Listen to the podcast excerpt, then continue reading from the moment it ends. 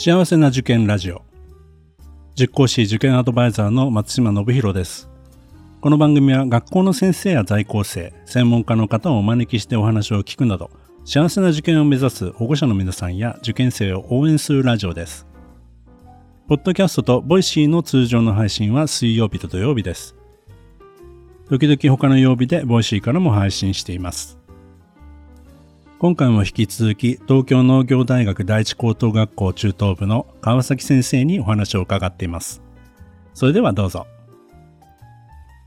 では、あの先生、あの2025年からいよいよ中高一貫になるということで、まあ、このあたり、あのちょっと経緯からちょっとお話しいただけますでしょうか？えっ、と、19年前に中学を設立して、で、まあ、当初からあの中高一貫化というのは念頭に置いてあったんですけれども、えーまあ、最近は、えーえー、5クラス、えー、それから高校からも5クラスっていう形であのバランスが取れてた、まあ、そういうところからあの次に一歩っていうところをなかなかちょっと考えづらかったというところはありました。でただ最近はですねあの中学からの一貫の生徒たちの活躍があのまあ、学校の外部にもそうですし、えー、と進学のところでもそうですし、え、活躍がすごく目立ってきたというところ、それから、えー、2024年で丸20年になりますので、まあ、これを機に、えー、まあ、うちが一歩踏み出そうという形で、えー、2025年からあの完全中高一貫化というふうな形で、えー、取り組み、あのー、まあ、ちょっと変えるというふうな形で、まあ、変更することになりました。で、まあ、あとは、えっ、ー、と、背景としては、あの、ちょうど隣に小学校が、えー、できていて、まあ、その子たちが上がってくるというタイミング、それから、えー、校舎を新しくするというタイミング、まあ、こういうものも、あの、重なったので、このタイミングが、あの、大きく変わるには一番いいタイミングじゃないかというのを、学校の中でも、あの、協議しまして、決まりました。実際にあの、東華小学校から、えっ、と、上がってくる生徒さんが2025年からそうですね、はい、一緒になるということなんですよね。であのそのあたりちょっと先生内訳をちょっと人数の内訳とか、まあ、そのあたりをちょっと教えていただけますか？そうですね。あのまあ、2025年からは、えっ、ー、と、定員を約200名というふうな形で、えー、今の175名にプラスをするような形になります。で、えっ、ー、と、東華小の子たちが、えー、今72名というのが、えっ、ー、と、一学年の定員なんですけれども、まあ、そのうちの、えー、まあ、8割、9割ぐらいが上がってくるのかなということを想定して、まあ、一学年250名、約250名ということを考えて、えー、中学入試の方は200名というふうな形で、下からまあ50名プラスアルファというふうな形で考えて定員を配置しております。えーと、そうすると来年2024年が最後の国交募集ということになるわけですね。そうですね。はい。なるほど。えーと、あとは入試がやはり変わっていく形になるかと思いますけども、2月1日の午前に、はい、えー、追加するというような、えー、ことになるわけですね。はいえーと、2025年の2月の1日午前、これは4教科ということですか？そうですね、4教科で考えております。あのまあ、初めてお聞きになるあのリスナーの方ですとこれまでのあの野田一さんの受験スタイルというのは通常のその4教科型みたいな形でなくてどちらかというと2科選択といいますかね、はい、算数と理,、はい、理科。それから算数と国語というあの入試スタイルを主に取ってきたと思うんですけども、はい、この辺り4科にするっていう狙いあの1日の午前ですね。その辺りはどういうことなんでしょうか？はいそうですね。あの、志望度の高い、えっ、ー、と、バランスの取れた子に、えー、入学してほしいなというふうに思って、あの、この設定に、えー、しました。で、やはり、あの、志望度が高くて、うちの学校に入ってきて、まあ、こんなことをやってみたいとか、あんな研究してみたいみたいな子が、あの、一定数いると、なんか学校全体が、まあ、ガーッと最初から、あの、引き上げられるようなイメージがあるので、まあ、そういう意味では、まあ、あの、うちの学校に入って、えー、まあ、それがゴールというよりは、うちの学校に入って、それがスタートみたいな、えー、そういう子にあの入学してほしいなというふうに思ってます。なるほど。あのまあ、どちらかというとやっぱり理系をまあ考えられてるお子さんが多いのかなっていうふうにこれまでのイメージなんですけども特に入試の形態を見ればやはり算数が強い子がまあ有利なんじゃないかなっていうふうに、まあ、一般的に見られてますけどもまた4教科型になると、いろいろそういう意味ではバランスの取れた生徒さんが入ってくるっていう、まあ、そういった期待があるっていうことですね。そうですね。はい。まあ、今も実際には算数、えー、国語で入ってくる子もいますし、算数理科で入ってくる子もいますし、まあ、あの、学校の中に入っていくと、まあ、いろんな教科をやりながら、あの、それぞれ、また中学生になると、まあ、あの、算数も数学に変わりますし、え、ー、と、いろんな角度からものを見ましょうねっていうのを、まあ、学校としても、えー、いろんな授業でやっていくので、あの、好みも変わってきたりとかもしますので、まあ、そういう意味では、まあ、入り口のところとしては、え、ー、と、今までは、あの、まあ、入りやすいとか、えー、っと、ちょっと特殊な、あのまあ、能力というか、えー、何かに強いというようなことか、えー、そういうものを、まあ、欲しているところっていうのはあったんですけれども、そこにプラスして、えー、バランスが取れて、あの、何でも楽しもうっていう子が、やはり欲しいかなというふうに思ってます。古墳のことがめちゃくちゃ大好きっていう生徒さんでもいいわけですよねそうですね。はい。これまで通り2月1日の午後、えーはい、2日の午後のその2教科型の入試というのは継続されるということですね。そうですね。はい。これについてなんですけども、あの、はい、やはり算数と例えば理科というのは男の子の方が多いっていう感じなんですかね。そうですね。あの、相対的に見ると、三理は男の子の方が多くて、三国は女の子の方が多いっていうのは、まあ、あの、毎年の傾向ですね。うんまあ、あの入試問題を拝見するとその算数がもうなんかすごいめちゃくちゃできなくちゃいけないっていうよりはむしろバランスの取れたまあ、あの両門があの揃ってると思うんですけども逆に言えば、その基礎基本を大事にすることで、まああの、はい、得点が続け、まあ、どちらかというとこう平均点は高い方だと思うんですけども、はい、そういった基礎基本を落とさないということがやっぱり入試の攻略には大事だということになりますか？そうですね。あの応用っていうのはまた入った後にどんどんつくんですけどもやはり基盤となるようなところ基礎基本っていうところがしっかりしていれば、まあ、いかのようにも育てられるかなというふうに思っているのでまあ、そういう意味では、あの、確実に、まあ、そういうところを、あの、勉強して、あの、うちに、あの、挑戦してほしいなと思ってます。なるほど。はい、わかりました。えっと、それからあれですよね、えっと、2月2日の午後は算数の配点がちょっと高くなるということは変わらないということですかそうですね。はい。大問1台増えてという形です。いわゆる完全回答型なので、どちらかというと、こうミスをしないことが結構大事になるということになるわけですね。そうですね。はい。2月4日の方はどちらかというとそういうプロセスの部分も見ていただけるような形になりますそうですね。はい。記述が多くなります。あの、これはどうしても、例えば算数であれば、計算ミスをすると、今まで1日、2日は、あの、全問間違いというふうな形になってたのが、4日に関しては、あの、記述の、をしっかり見るような回答用紙になってますので、まあ、そこで、えー、ケアレスミスが起こっても、部分点はしっかり取ってあげてっていうふうな形で、あの、しっかりチャレンジができる自分の考えを、あの、回答用紙にちゃんと移すことができるっていうところも、あの、しっかり見て、あの、合否判定させていただいてます。新設の場合は、えーと、そのプロセスではなくてやっぱり完全回答型になるわけですね。えっ、ー、と、1日の午前は今まだちょっと検討中です。検討中なんですね。はい、なるほど。はいはい。まあ、今後決まっていくということで、まあ、再来年の話なんで、はい、まあ、徐々に決まってくるというような形なんですね。はい、それからあとあの合否の判定方法はいつも多分聞かれるお話だと思うんですけども、はい、いわゆる算数理科型と算数国語型これの合否の判定方法、それから男女比みたいなところについてはどういうようなお考えがあるんでしょうか？はい。えっ、ー、と、基本的には合否に関しては、えっ、ー、と、合格者をある程度見込んで、最初に見込んでおりまして、で、受験者比率で合格者比率というのを第一に考えてます。ですので、あの、3人が多ければ3人の合格者が多いし、3国が多ければ3国の合格者というふうな形で考えてるんですけれども、まあ、算数が共通問題になりますので、まあ、あの、仮の合格者っていうのを、えー、一旦引いて、その中での算数の平均点っていうのを比較して、そこに差が大きいようであれば、まあ、3人の方が、あの、当然算数のあの点数が高いっていうの傾向としてはあるんですけれども、そこの差があまりにも大きいようであれば、まあ、3人の合格者の最低ラインっていうのを少し、えー、と下に切ってというふうな形で微調整をしますので、基本的には、あの、受験者比率だというふうにお考えいただいて結構かと思います。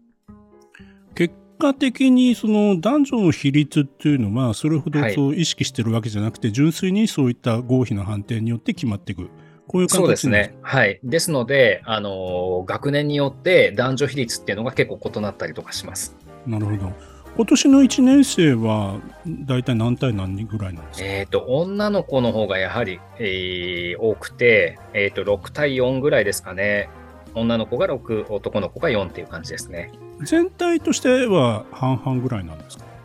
えっ、ー、とですね、ここ、えー、3年生、1年生なんかは女の子の方がちょっと多いかなっていうところですので、はい、あの、中学全体で見ると女の子の方が多いかっていう感じです。なるほど。これから中高一貫化になっていくに従って、またそのあたりも変わってくる可能性はあるかもしれませんよね。そうですね。あの、死亡度が高い子が男女でどちらで多いのかというところが、まだ、あの、肌感覚で言うと男の子の方が多いのかなって気がしなくもないんですけれども、これはばっかりはちょっと蓋を開けてみないと何とも言えないところかなと思ってます。なるほど。ありがとうございます。えーと、では先生最後にですね校舎の新築についてちょっと伺いたいんですけれども、はい、今後この校舎新しくと建て替えをあの進めていくというふうに伺ってますけれども、はいはい、どのような形になっていきますか？えーと、今実際にあのもう校舎の建て替えが始まっているところで2000あの今年の、えー、10月に一応完成予定で、えーと11月に引っ越しで、生徒たちが使えるのは、あの、年明けの1月、もしくは12月の頭の授業だけちょこっと使うかどうかっていうところで、今ちょっと工事の進み具合と検討しているような形です。で、もう一つはですね、あの、それが終わりますと、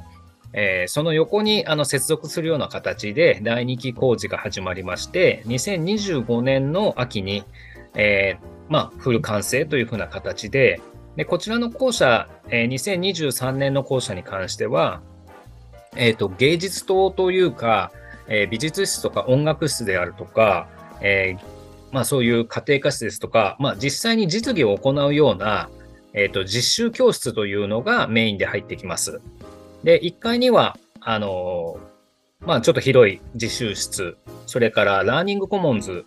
それから売店を用意して、まあ一人でも集中して勉強ができるようなスペース、それからまあみんなで語り合いながら、まあ売店がすぐ隣にありますので、あの何かを、えー、ジュース飲みながらみんなで宿題をやったりとか、それこそうちの一中一高ゼミみたいなのが、えー、そこで、えー、行われたりとか、まあそういうふうに自由に、あのまあ勉強というか、そういう活動ができるようなスペースというのを、えー、1階には用意しております。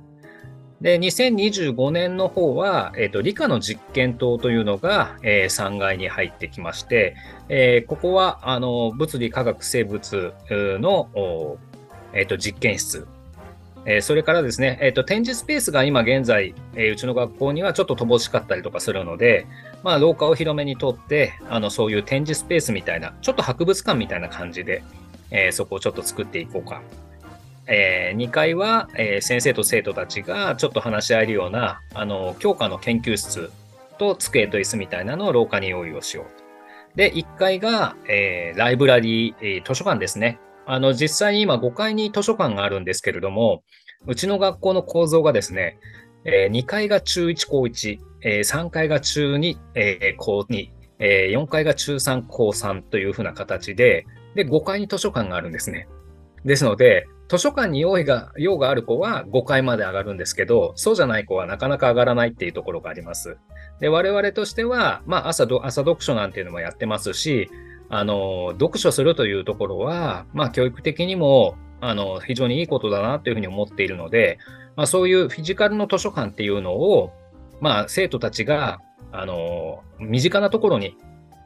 置こうということで、その実技の新しい校舎に行くには、図書館を必ず通らなければいけないという動線をちょっと作りまして、あの、図書館自体が、あの、通路と階段と、えー、こちらを兼ねているような作りを、えー、考えております。あとはですね、地下に、え、ー、と、大きなホールをちょっと用意をして、まあ、学年1学年、えー、200今後250というのが1学年になると思うんですけれども、まあ、その1学年が入るぐらいのスペースで、まあ、あの学年集会を行ったりとか、えー、外部の方を呼んで講話をしていただいたりとか、そういうふうなあの多目的に使えるような、ちょっと広い教室を考えております。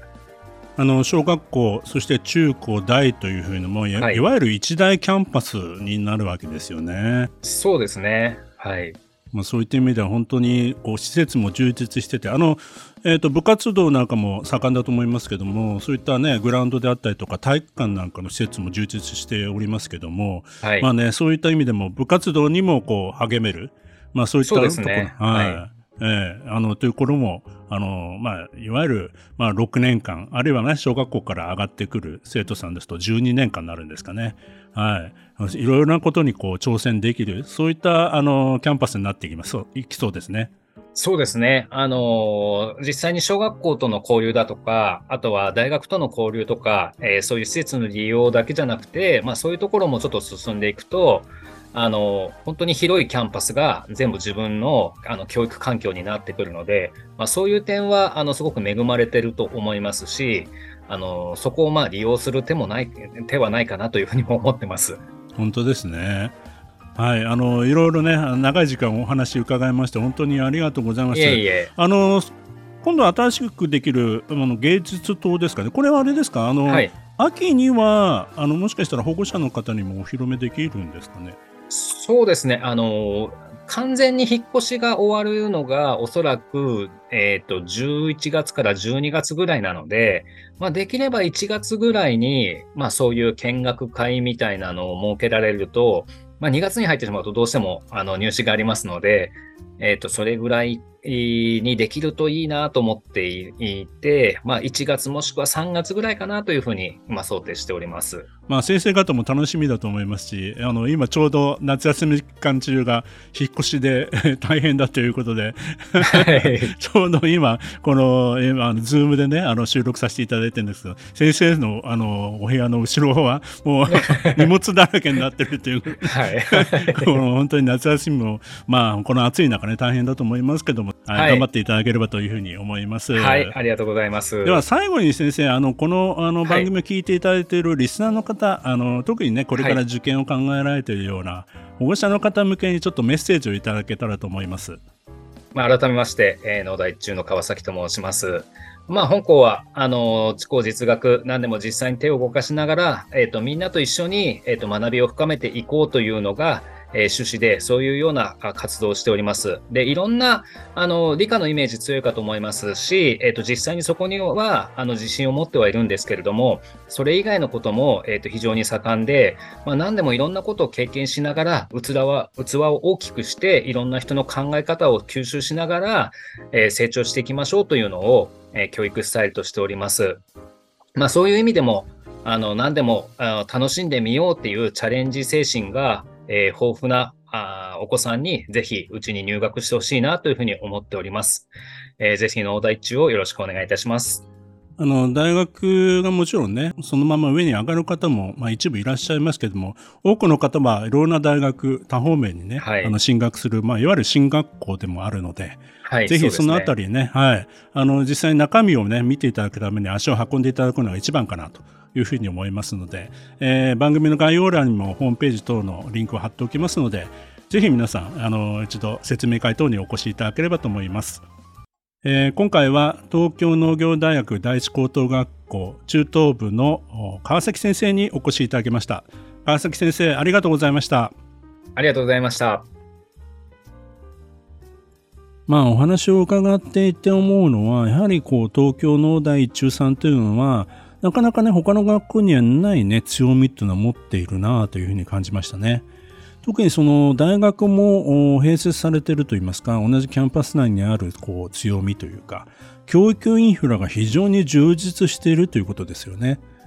その併設の大学にこだわるわけではなくて、もう中高時代はね、そういったあの教材をね、十分に活かした上で、まあ基礎研究の、まあ本当に処方をね、えー、経験してみたりとか、まあ、様々なことに取り組めるなと。2023年の大学の進学先を見てもですね、併設の大学行ってるのは3.6%しかいないわけですよね。それも、まあ、あの、他大学に進んでる場合も理系が多いかというと、まあ、もちろんね、理系が多いんですけども、文系進学が48.7%ほぼ変わらないというね、この幅の広さというのがこの学校の強みかなというふうにも思いますね。学校名には大学の名前ついてますけども、もう完全に進学校としてね、そして2025年以降中高一貫化ということになり、新しい歴史が始まっていくわけですけども、今後も注目していきたい学校の一つです。この番組では保護者の方、受験生の皆さんからの質問や相談をお待ちしています。今日の話を聞いてよかったという方は、ぜひ登録、フォローをお願いいたします。それでは次回も幸せな受験ラジオでお会いしましょう。